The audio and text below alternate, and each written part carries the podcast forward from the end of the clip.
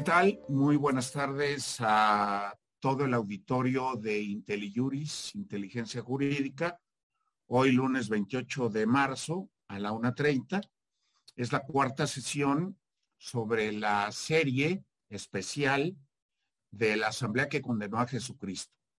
Y entrando en materia, nos habíamos quedado en la parte donde se va a iniciar el juicio a Jesucristo según el derecho penal hebreo, evidentemente fundamentado lo anterior en la escritura, en el Nuevo Testamento y en el Antiguo Testamento, y fundamentado esto también en el libro talmúdico del el Evangelio, del libro talmúdico de Jerusalén, de Babilonia, y eh, básicamente las respuestas de Maimónides como historiador y de Falabio Josefo, el mejor historiador del siglo I después de Cristo.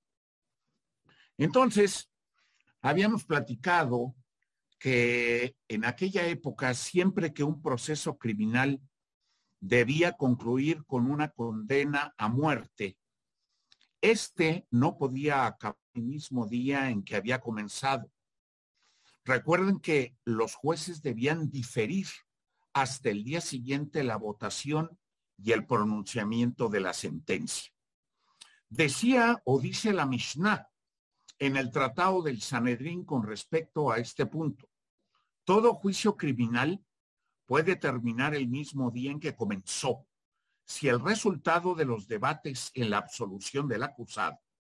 Pero si se debe pronunciar la pena capital, no deberá terminar sino hasta el día siguiente. Entonces, pasamos a una noche intermedia, porque durante la noche intermedia, los jueces, de vuelta a casa y reunidos de dos en dos en los límites de su morada o de sus moradas, debían recomenzar en particular el examen de crimen. Debían valorarlo, ¿verdad?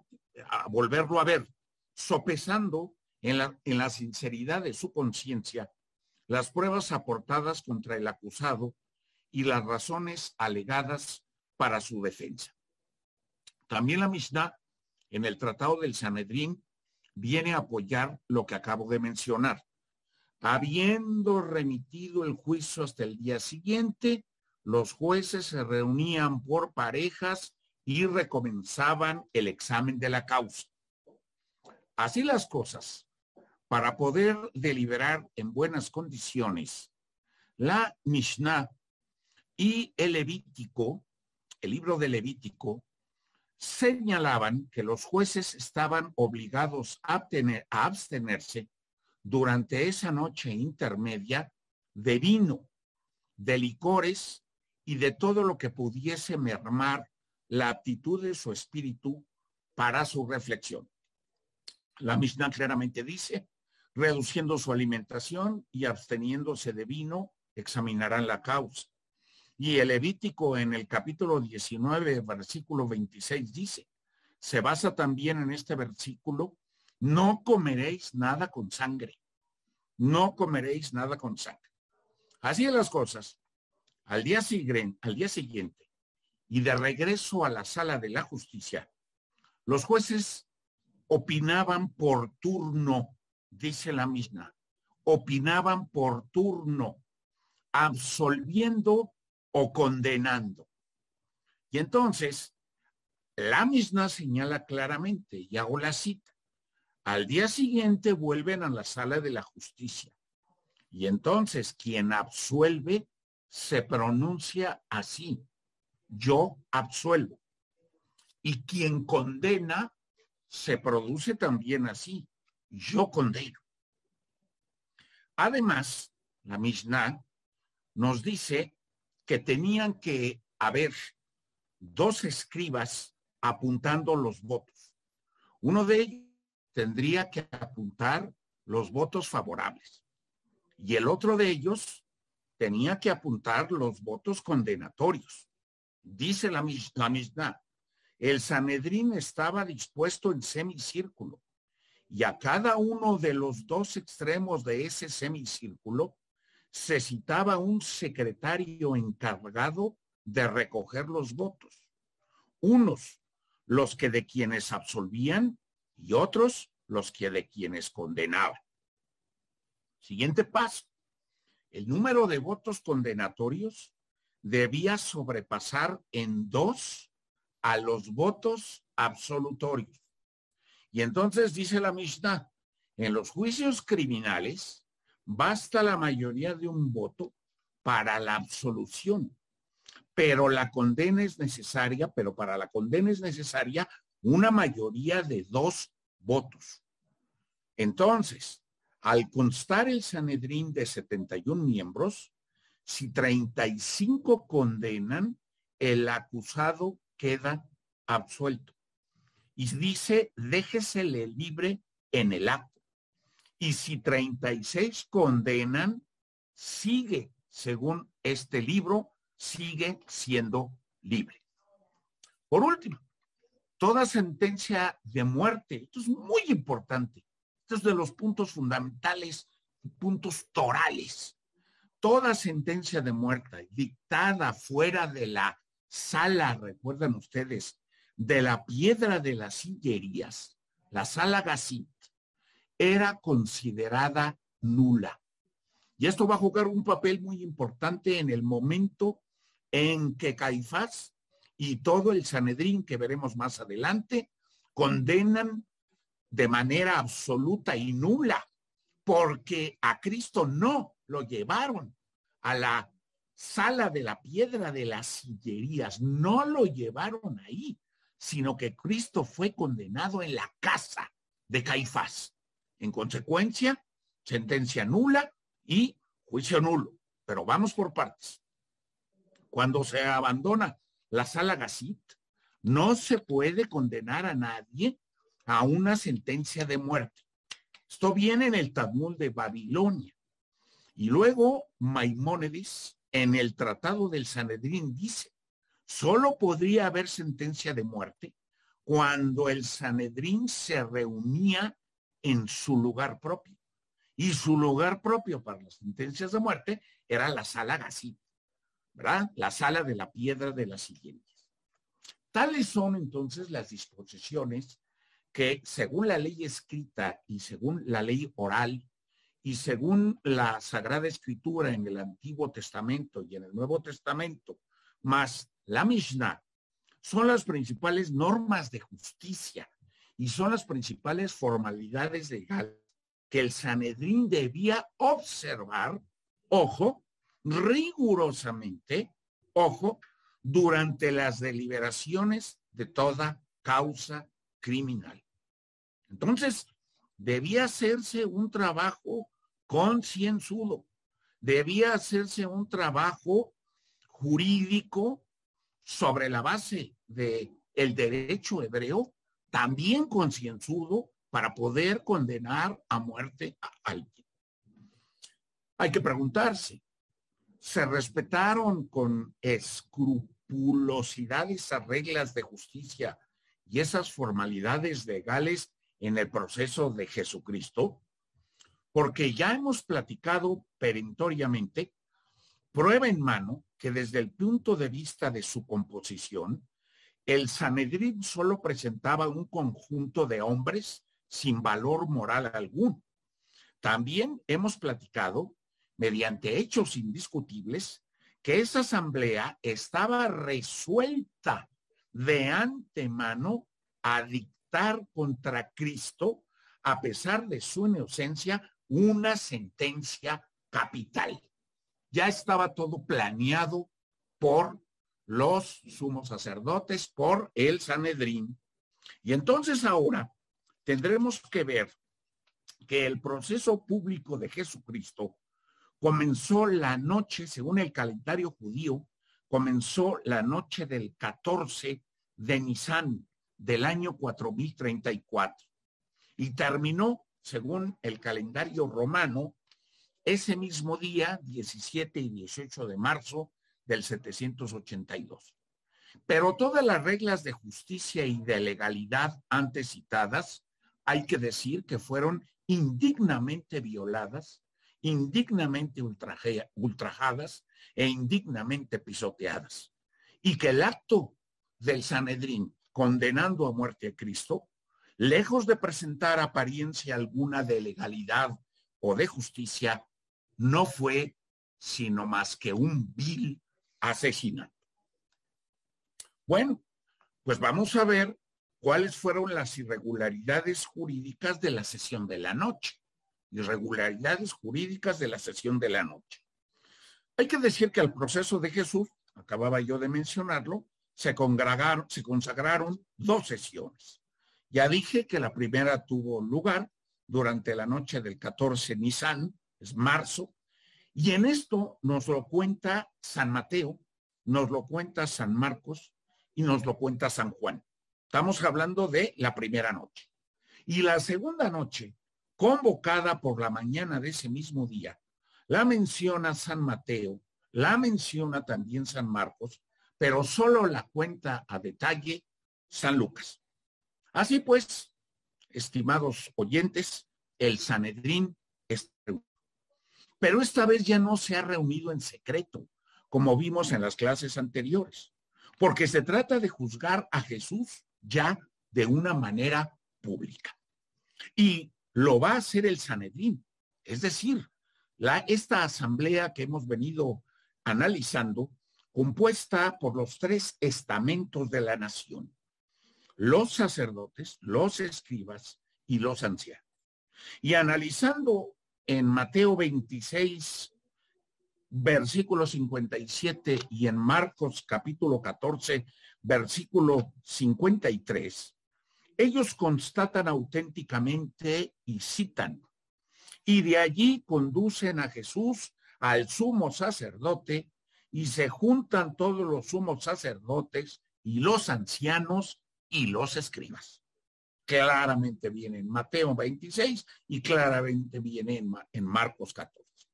Era de noche, dice el evangelista San Juan en su capítulo 13, versículo 30 y en su capítulo 18, versículo 3.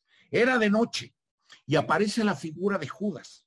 Judas, pues, habiendo tomado la cohorte y gendarmes proporcionados por los sumos sacerdotes y por los fariseos, llega al sitio con linternas, con antorchas y con armas. Claramente esto se lee en Juan capítulo 13, versículo 30, capítulo 18, versículo 3. Y vamos a entrar ahora a la primera irregularidad de 23 que vamos a platicar ya hoy y mañana. Primera irregularidad. La ley judía prohibía expresamente los procesos nocturnos. Puede tratarse un asunto capital durante el día, dice la Mishnah, pero debe suspenderse durante la noche. Es después del sacrificio vespertino, segunda irregularidad. Dice claramente el Talmud, el Talmud de Jerusalén, solo se reunirán desde el sacrificio matutino hasta el sacrificio vespertino. Y luego viene la tercera irregularidad. Es el primer día de ácimos, víspera de la gran fiesta de Pascua surge la tercera irregularidad. No juzgarán, dice la Mishnah, ni la víspera del sábado, ni la víspera de un día de fiesta. Y los judíos, violando todas estas disposiciones que los obligaban a cumplir, pues van llevando, van llevando el juicio de Cristo, precisamente violando las normas procesales que se contienen que se contenían en estas leyes sagradas. Primer interrogatorio de Jesús por Caifás.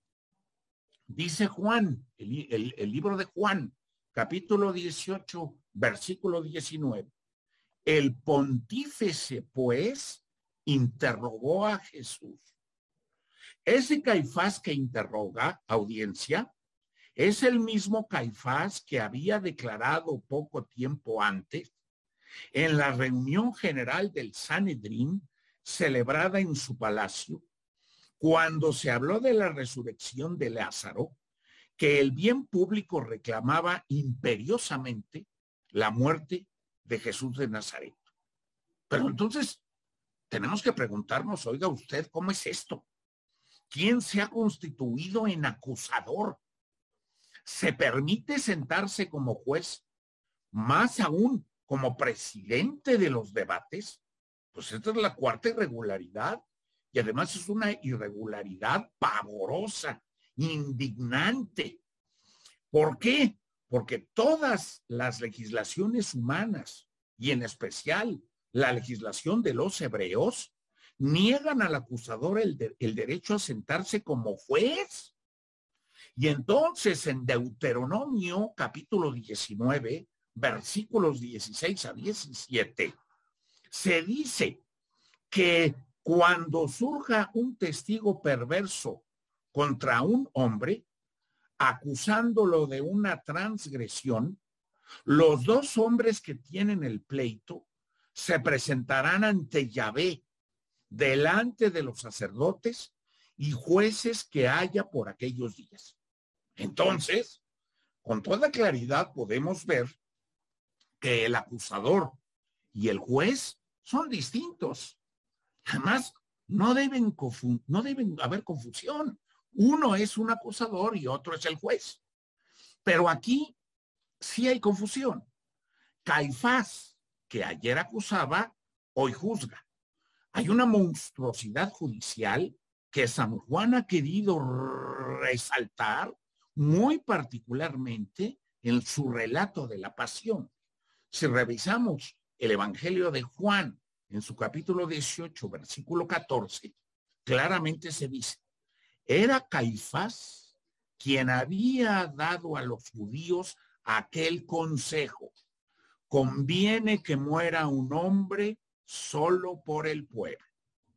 Y siguiendo a Juan en el capítulo 18, en su versículo 19, el pontífice interrogó a Jesús acerca de sus discípulos y de su doctrina, dice el evangelista. Entonces, queda claro que Caifás a la vez era juez y acusador, y que en lugar de comenzar el juicio por reunir a los testigos y por enunciar los cargos de acusación como exigía la ley judía, si se hallare en miedo de ti, en medio de ti, hombre o mujer que hubiere cometido el mal a los ojos de Yahvé, indagarás bien dice la ley judía. Si se comprueba que la cosa es cierta y segura, por confesión de dos o tres testigos, dice el Deuteronomio en el Antiguo Testamento, capítulo 17, versículos 2 a 6. Se tiene que comenzar por un interrogatorio. Pero es entonces Caifás, que comienza con un interrogatorio capcioso con el fin de sorprender a Jesús por medio de sus propias confesiones. Este procedimiento constituye una quinta irregularidad. ¿Por qué? Porque ¿qué hay más irregular que detener un hombre al cual no se le pueden pedir cuentas por algún delito? ¿Qué hay más inaudito que comenzar interrogándosele sobre lo que le concierne sin presentar ningún cargo de acusación? Responde Jesús. Nos los cuenta el evangelista Juan otra vez en el capítulo 18, versículos 20 a 21. Responde Jesús. Yo he hablado públicamente al mundo, al mundo, ¿eh? Yo siempre enseñé en la sinagoga y en el templo a donde concurren todos los judíos y escondidas nunca hablé nada. ¿Por qué me interrogas a mí? Dice Jesús. Interroga a los que han oído lo que les hablé. Mira, esos saben lo que dije yo. Entonces, esta es una respuesta de Jesucristo en donde se resalta precisamente la ilegalidad cometida por Caifás. Al comenzar el interrogatorio, sin haber presentado antes el cuerpo del delito. Antes de interrogar, los jueces judíos tenían la obligación de reducir a algunos puntos precisos y probados las acusaciones que deben juzgar. Por eso Jesús dice, ¿por qué me preguntas? ¿Por qué me interrogáis? Es decir, ¿quieres que sea yo mismo mi delator? ¿Verdad? ¿Tenéis vosotros en particular algo preciso y claro que objetarme? Si es así, tendréis que planteármelo y preguntármelo si lo confieso. Pero si no es así, y si nada conocéis, ni por vosotros mismos, ni por medio de declaraciones que merezca ser reprendido en mi doctrina, dice Jesús, ¿cómo queréis que me culpe a mí mismo mi acusador? O más aún, ¿cómo no os dais cuenta de que confesando que os veis reducidos a la única prueba de mi confesión, me justificáis y me dais según la ley el certificado de mi inocencia? Dice la Mishnah, tenemos como principio fundamental que nadie se puede perjudicar a sí mismo. Luego viene la sexta irregularidad. Juan nos cuenta en su capítulo 18, versículo 22. Habiendo él dicho esto, uno de los guardias ahí presente dio una bofetada a Jesús, diciéndole, ¿así respondéis al pontífice? Esta es una inaudita brutalidad de un guardia en presencia del presidente y de los jueces, que es una irregularidad bochornosa. Es una injusticia escandalosa de este presidente, justicia escandalosa, y de estos jueces, que alguien se atreve en su presencia a maltratar sin razón y sin autoridad a quienes ellos han citado ante el tribunal. ¿Acaso no disponen todas las legislaciones que el acusado se encuentra bajo la protección de la ley y de los jueces hasta que sea condenado? Aquí entonces el silencio guardado y la impunidad concedida prueban que el Consejo ratifica la violencia y acepta la ilegalidad. Entonces, es una prueba más de la iniquidad de los jueces. Y en particular es una prueba más de la iniquidad de quien los preside, el propio Caifás. Porque si la Biblia y la Mishnah ordenan emplear con el acusado formas, ojo, que respiren humanidad y benevolencia, ¿Se acuerdan que lo habíamos platicado? Ejemplo, queridísima hija, ¿cuál es la causa de tu pecado? En la Mishnah, pues con mayor razón prohíben toda apelación a una violencia injusta y a utilizar la brutalidad. Seguimos. Responde entonces Jesús, si hablé mal, da testimonio de lo malo. Mas si bien, ¿por qué me hieres? Juan capítulo 18, versículo 23. ¿Cuál es el significado de estas palabras de Cristo? El significado de estas palabras es, si he hablado mal contra el pontífice o contra la verdad, dar testimonio del mal, probar en qué he faltado. Pero si no he dicho nada en contra del pontífice ni contra la verdad, si me he limitado a indicar el orden natural del procedimiento como es mi derecho, si lo he hecho en términos de los cuales no pueden reprenderse ni en el fondo ni en la forma, ¿por qué me golpeáis? Jesucristo ha tenido derecho a decir cosas bastante más fuertes contra el sumo sacerdote y presidente, quien autoriza tranquilamente la violencia manifiesta. Pero si no lo hizo, fue porque no quería deshonrar Jesucristo al sacerdocio de la persona de quien estaba revestido de él. Por ello, dice San Cipriano, defendió con menor fuerza o con, menos dignidad su inocencia. Por, no, por ello, perdón, pero no por ello defendió con menor fuerza o con menor dignidad su inocencia. Entonces, llegamos a los alegatos de los testigos.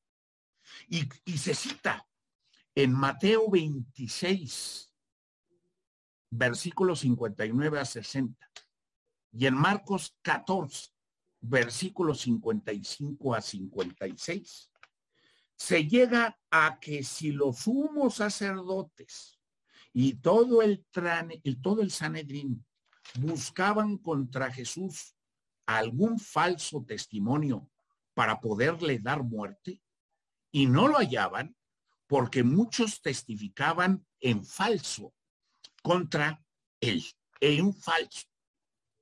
¿Qué hace entonces el Sanedrín cuando los testigos están declarando en falso y sobre todo cuando no hay concordancia en sus testimonios? Pues entonces el Sanedrín cínicamente envía a los guardias a buscar testimonios entre la plebe del pueblo judío. Buscan testimonios entre la plebe. Incluso ordena el Sanedrín que se soborne a los testigos. Monstruosa iniquidad. No solamente se abstiene cometiendo una séptima irregularidad de examinar con un cuidado extremo la calidad de los testigos y la verdad de sus declaraciones, según había ordenado Dios por medio de Moisés a todos los jueces. Esto viene en el Deuteronomio, capítulo 19, versículo 18. Los jueces indagarán bien si ven que el testigo es un testigo falso. Y los jueces entonces no van a violar, pero ellos cometen una octava irregularidad, porque la ley fundamental que obligaba a los jueces a tomar juramento de no decir nada más que la verdad, viene en la misión que cita, pienso, piensa que es una gran responsabilidad la que pende sobre ti. Pero más aún, estos jueces inicuos, sobornados por testigos eh, falsos, caen ellos, caen ellos mismos bajo el peso, bajo el peso de la ley, que les ordena expresamente castigar el falso testimonio vuelve a remarcar el Deuteronomio en su capítulo 19, versículos 18 al 21. Haréis con él lo que pretendía hacer con su hermano. Ojo, vida por vida, ojo por ojo, diente por diente, mano por mano, pie por pie. Pero esta ley la violan en sí mismos y la violan en los otros lo cual constituye otra irregularidad y vamos en la novena. En verdad, ¿serán jueces? Pues creo que en verdad ya no son jueces. ¿Qué son? Una caterva de homicidas, caterva de homicidas, sedientos de la sangre de un justo. Y esa caterva de homicidas, todavía hoy podemos presenciarlos en ciertas actitudes de ciertos jueces que deberían de cumplir con la ley y no la cumplen. Nada hay que se parezca más a esa extraña asamblea que se reunió en esos momentos. Continuemos entonces con la declaración de los testigos que claramente Mateo 26, versículo 60 y Marcos 14 del 56 al 59 dicen en el Evangelio. Muchos testificaban en falso contra él y los testimonios no eran acordes. Y algunos, levantándose, testificaban contra él diciendo, Nosotros le oímos decir, ojo aquí con las palabras y ojo con la construcción de las frases.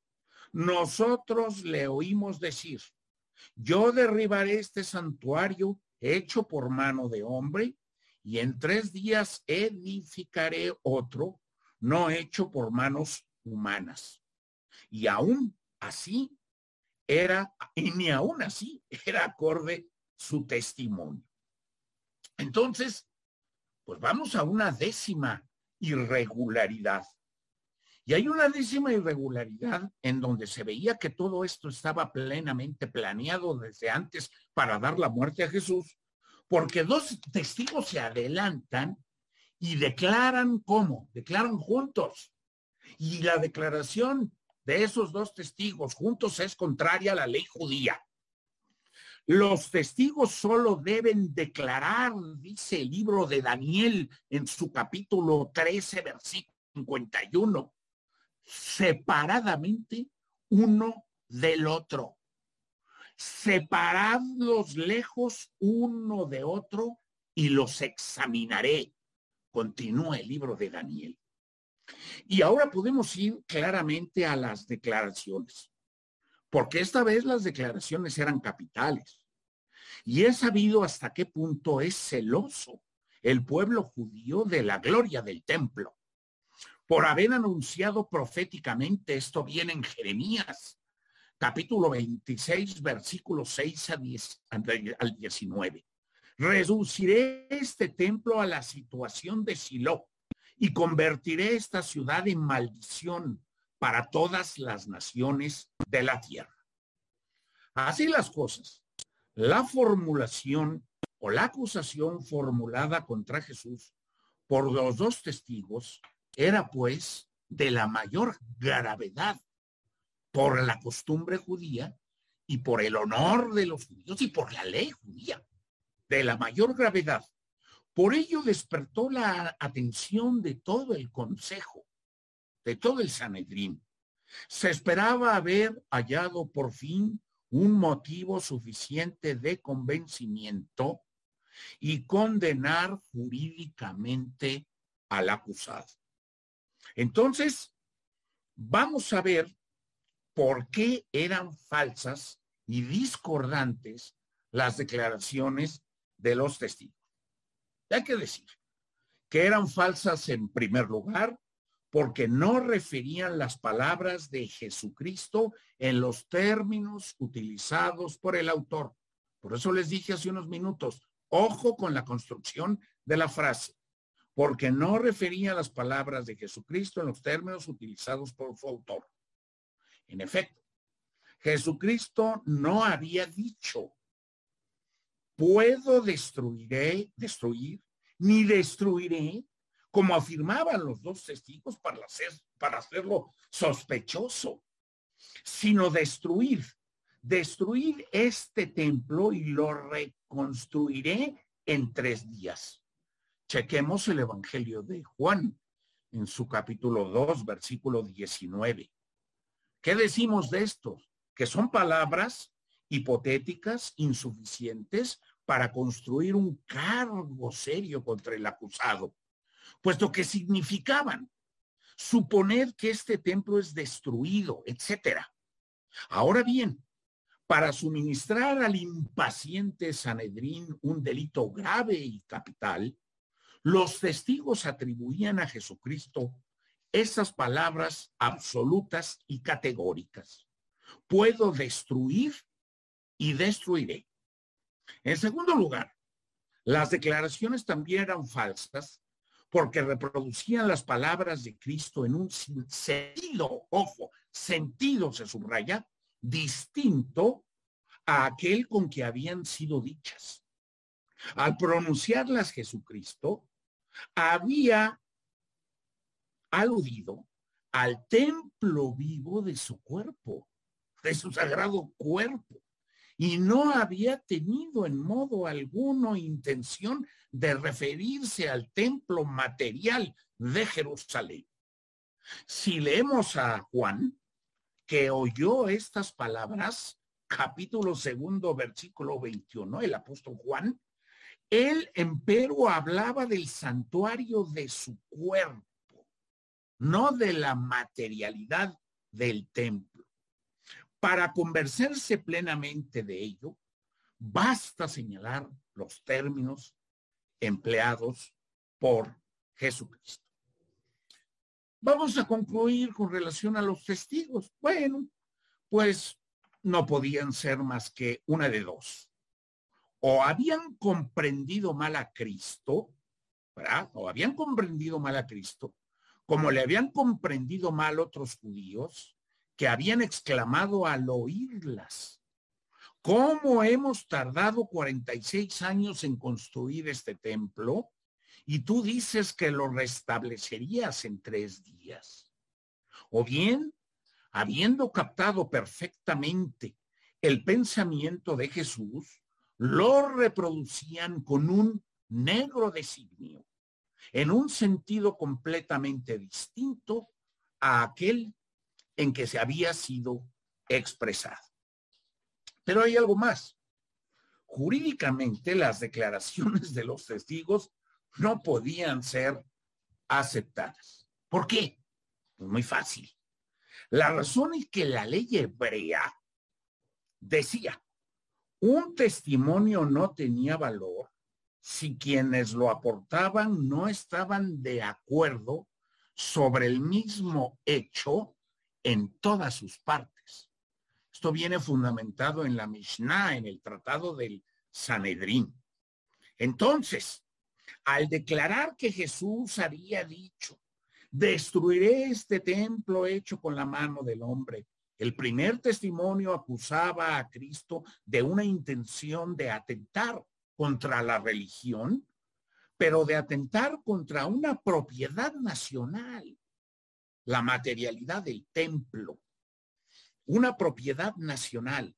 Mientras que con su declaración yo puedo destruir el templo de Dios, el segundo testigo solo atribuía a Jesús unas palabras de qué?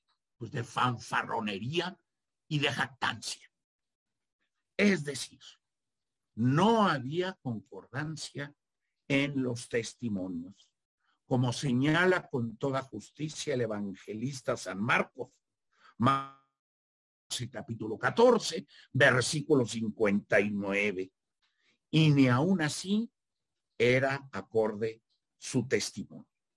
Entonces ya estamos en presencia de la undécima irregularidad. Y aquí en este punto procesal, Jesús debía ser absuelto. Oh. Pero luego viene un segundo interrogatorio que hace Caifás a la persona de Jesús. Y esta es la undécima irregularidad porque lejos de descartar estas declaraciones no concordantes, como la justicia le obligaba a hacer, Caifás la acepta y las conviene en base para un segundo interrogatorio. Checar a Marcos, capítulo 14, versículo 60. Y levantándose el sumo sacerdote y adelantándose al, al medio, interrogó a Jesús diciendo, no respondes nada. ¿Qué es lo que estos testigos testifican contra ti? Era como decirle, es que no entiendes los cargos abrumadores que estos testigos hacen caer sobre ti. ¿Qué haces, Jesús? Habla. Caifás esperaba que Jesús, provocado en su amor propio, daría mayores explicaciones y sus respuestas le llevarían más lejos de lo que quería. Pero leemos en Marcos, capítulo 14, versículo 61. Mas Jesús se mantenía callado y no respondía nada. En cuanto a, Caifás, Jesús no le respondió nada para mostrarle que, que lo había desenmascarado que lo había descubierto. Y muchas veces hay que guardar silencio para desenmascarar a los otros, ¿verdad? Y ver precisamente cuál es la intención de sus palabras. Así las cosas, en cuanto a, Caifás, Jesús no le respondió nada porque lo estaba descubriendo. Su silencio que constituía un elocuente reproche. Y en ese momento del proceso se cumple el oráculo de David. Si leemos los Salmos 37 y 38 y también el 13 y el 14, se dice en los Salmos, lazos tienden también quienes a mi vida atentan. Y las que buscan mi ruina amenazan destrucción y están fraguando tramas todo el día. Mas yo, cual sordo, no presto oídos y soy como mudo que no abre su boca. Revisar esos salmos. Entonces, ¿qué resulta de todo esto? Pues que no está sorprendente que ese tranquilo y majestuoso silencio de Jesús no haya abierto los ojos a sus jueces. Es tan poco natural que un hombre lo guarde en circunstancias en que su vida está en juego, porque dentro de pocas horas el procurador Pilatos, pese a ser pagano, se verá sorprendido por el silencio que Jesús mantendrá también ante él. Y se sentirá imbuido de turbación y de respeto y se esforzará Pilatos de entrada por evitar a Cristo el suplicio. Ojo, ¿eh? Pero aquí Caifás y el Sanedrín, lejos de reconocer en su silencio a, aquel que había profetizado Isaías, indicando hasta ese silencio y actitud, Isaías en su capítulo 53 y en su versículo 7, no abre su boca, como cordero es llevado al matadero. Sienten crecer entonces su rabia, la rabia del Sanedrín, y no quieren verse agobiados durante mucho tiempo por el silencio acusador que les confunde y les domina. Y entonces Caifás tiene que pensar pues en una salida, una salida hábil, una salida tramposa, pero una salida inmediata para resolver lo que él quería, la muerte precisamente de Jesús. Y al Sanedrín le hace falta la salida para acabar de prisas. Y entonces Caifás sabrá encontrar. Y viene un tercer interrogatorio de Jesús que le hace Caifás. Dice Mateo 26, versículo 63. Y dice Marcos en su capítulo 14, versículo 61. De nuevo, el sumo sacerdote le interrogó y le dijo, tú eres el Mesías, el Hijo del bendito. Entonces aquí hay que constatar una cosa de la mayor importancia.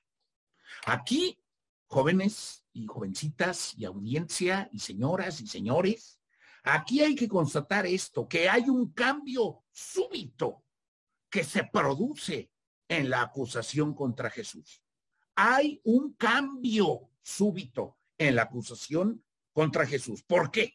Porque ya no se trata de testigos, ya no se trata de declaraciones, sino Caifás, por decirlo así, esos testigos y esas declaraciones las tira al cesto de la basura de los papeles y al hacerlo declara insuficientes todos los testimonios tan penosamente buscados hasta entonces y tan vergonzosamente recogidos.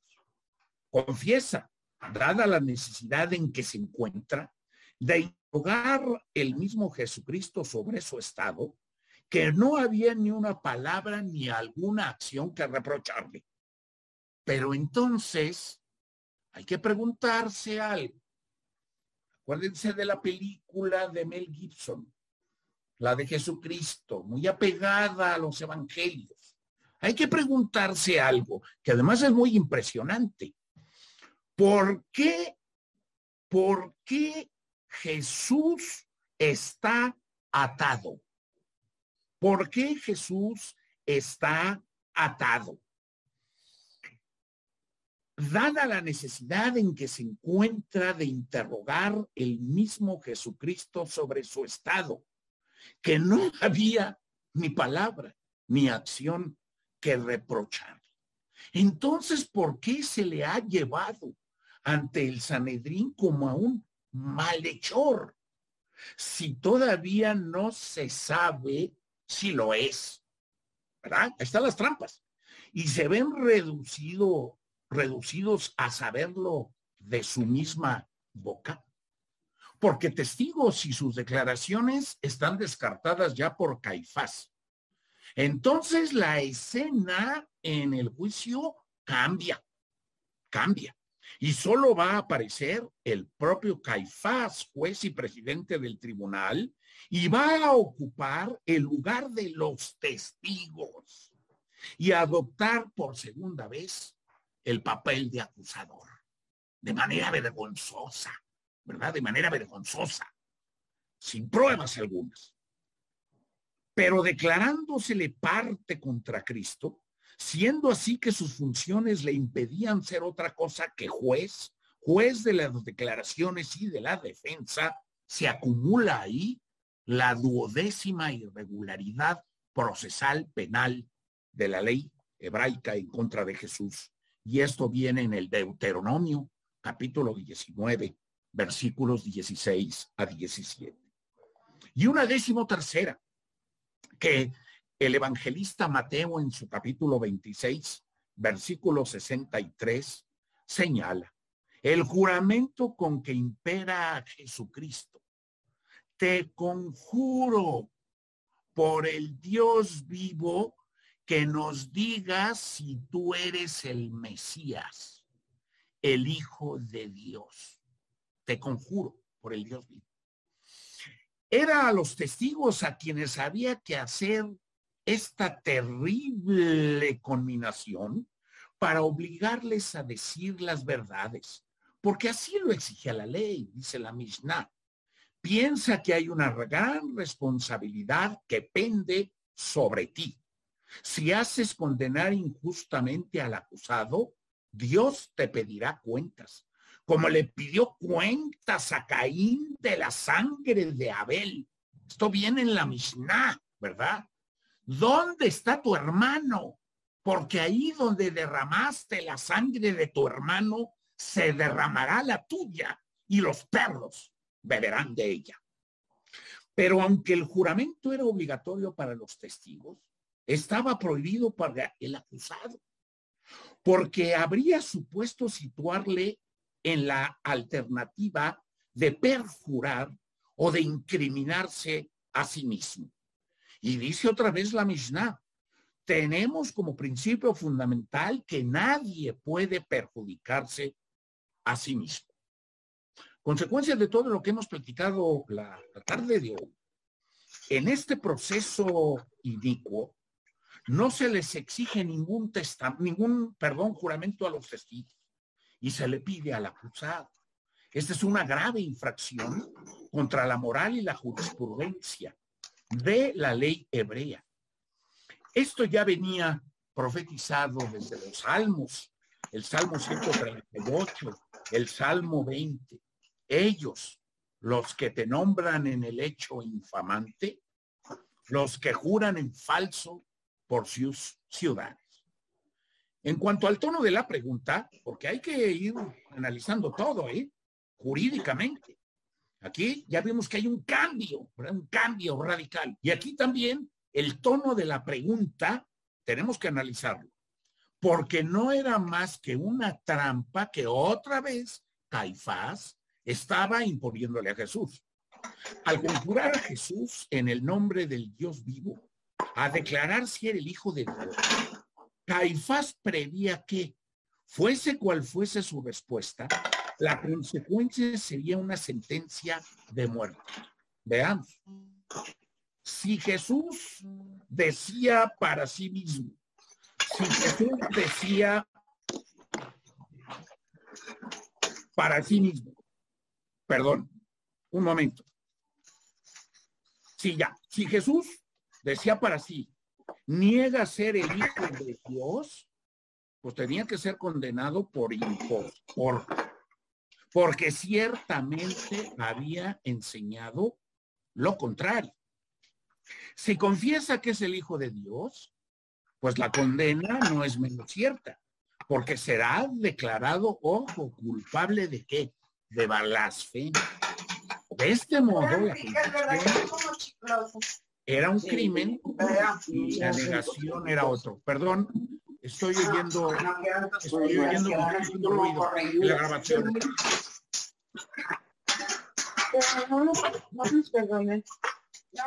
Estoy oyendo muchísimo ruido y no puedo continuar.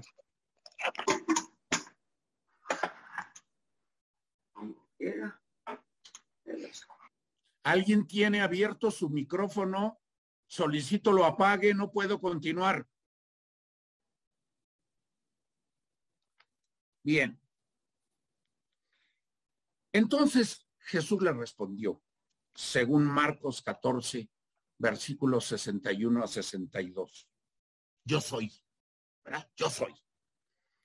Jesús respeta la majestad del nombre de Dios presente en los labios del sumo sacerdote.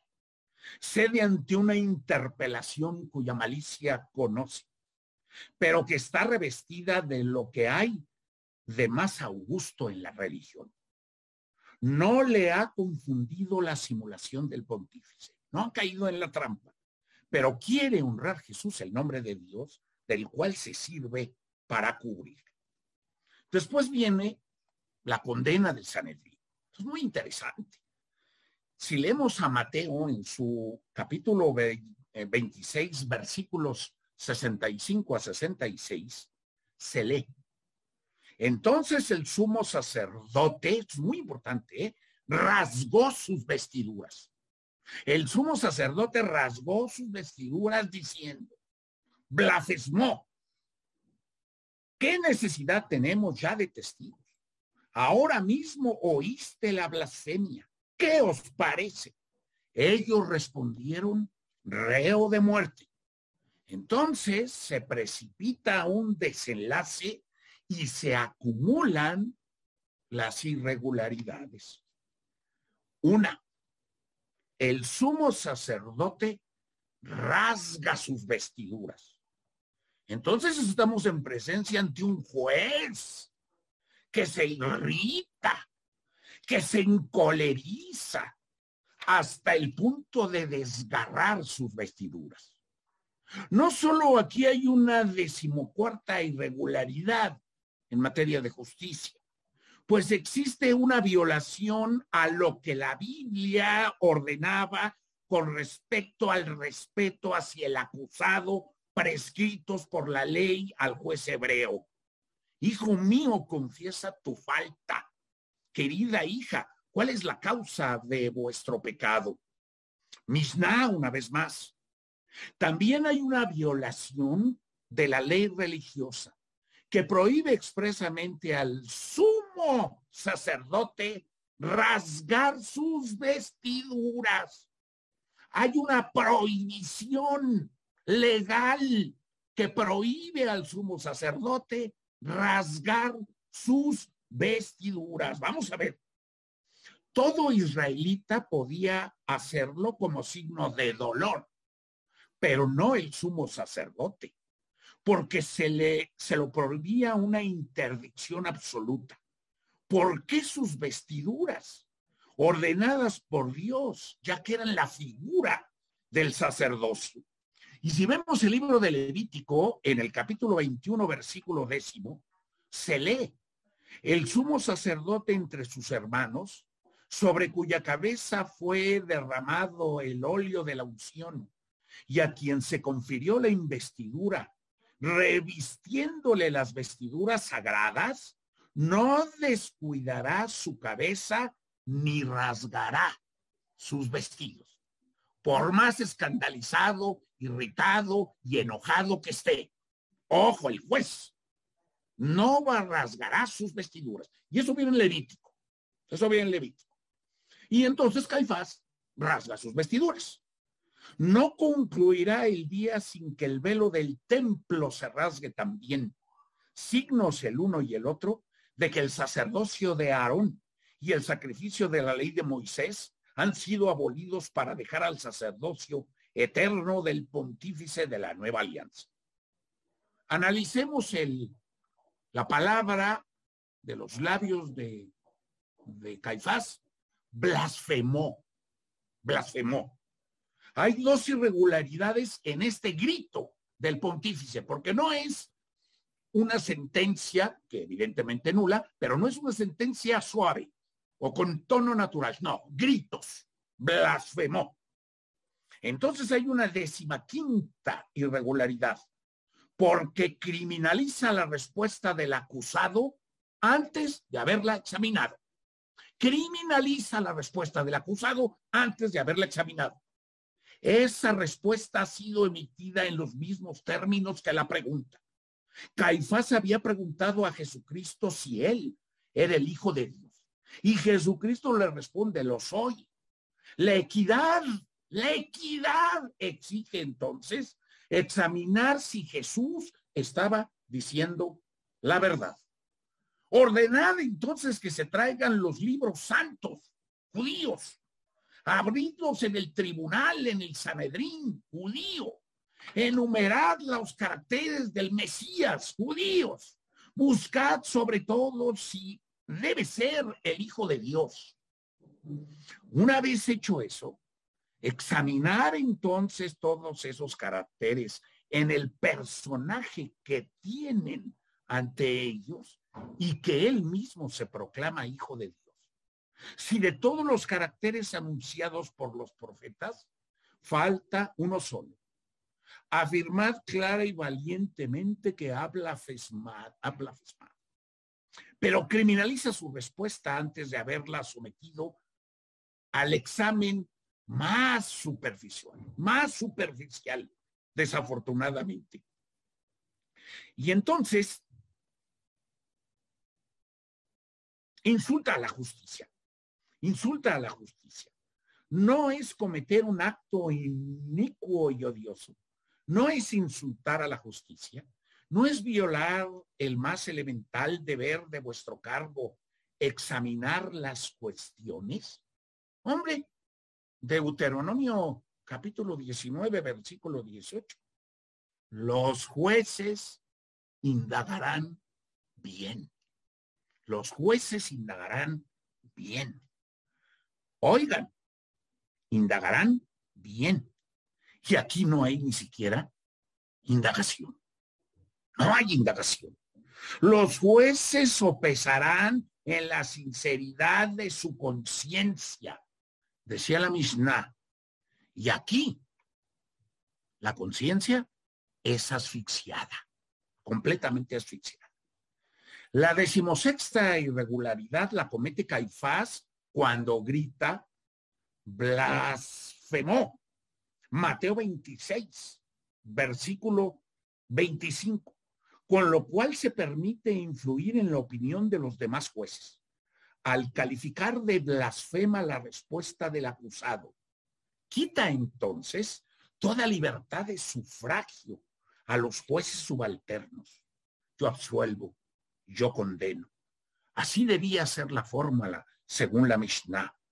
La fórmula de su voto, en cambio, gritar blasfemó, no deja a sus colegas que la posibilidad de emitir una opinión diferente a la suya, puesto que entre los judíos la autoridad del sumo sacerdote se consideraba infalible.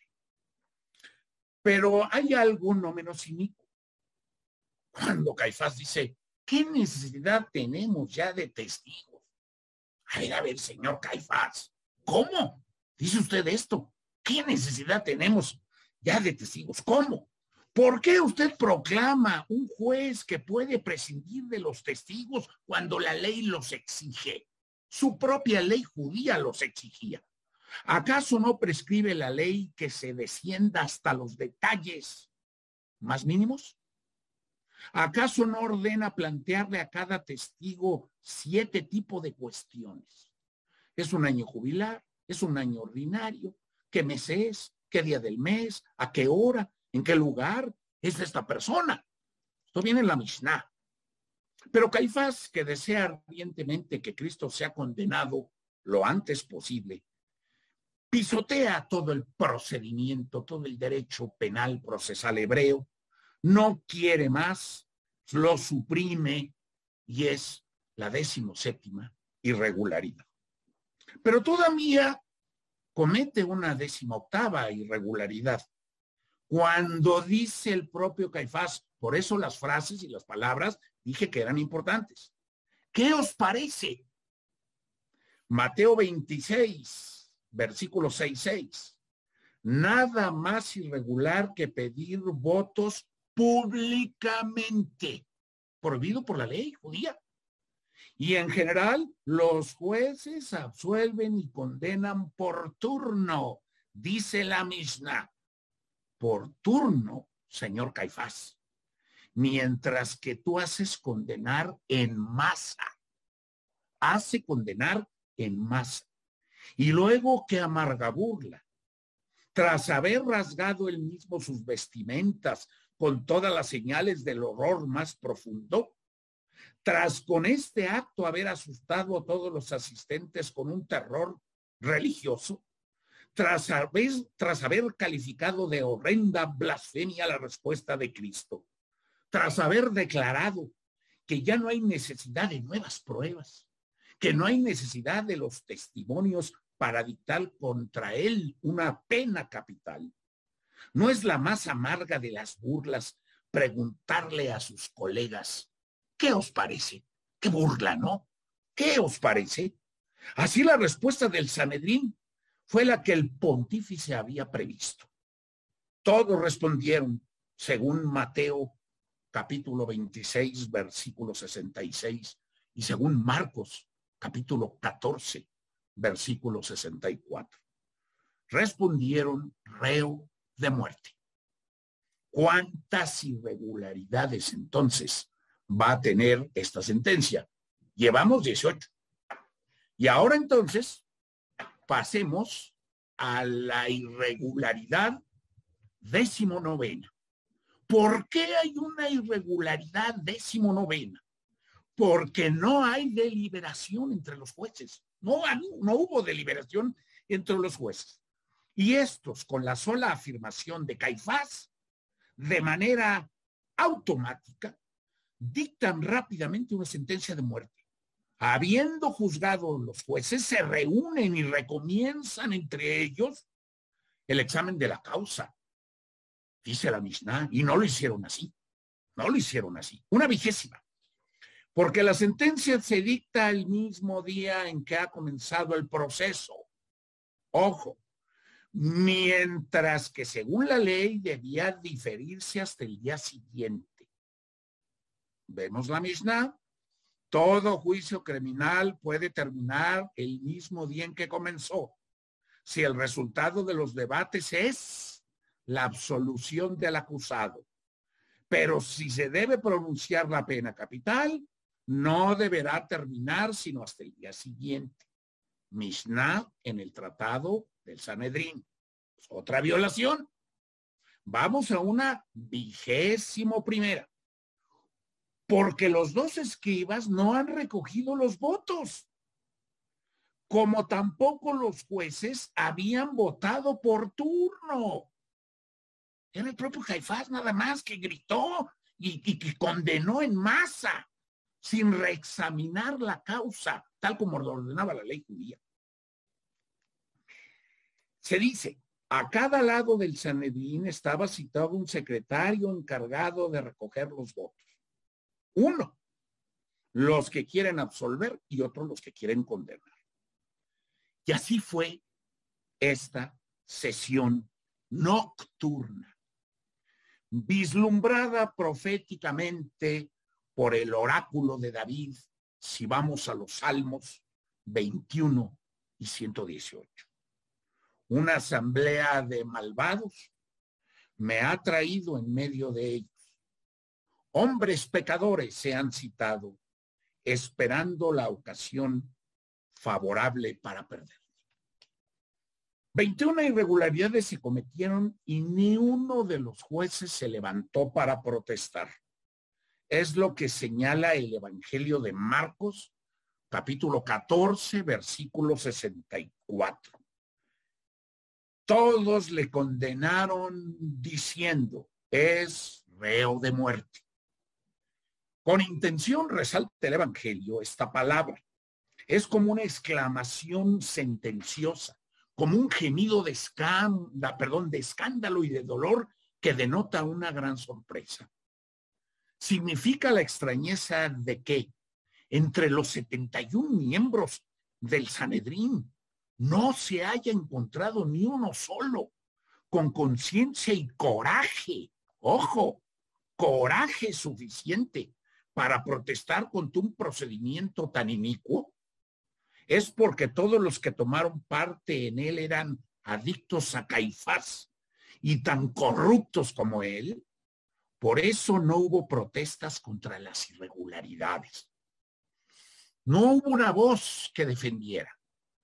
Faltó la voz en favor de la defensa. Y sin embargo, la ley judía autorizaba a cualquier persona a tomar la palabra en favor del acusado, lo cual se consideraba un acto de piedad. Hay que ver el libro de Job en su capítulo 29, versículos 7 a 17.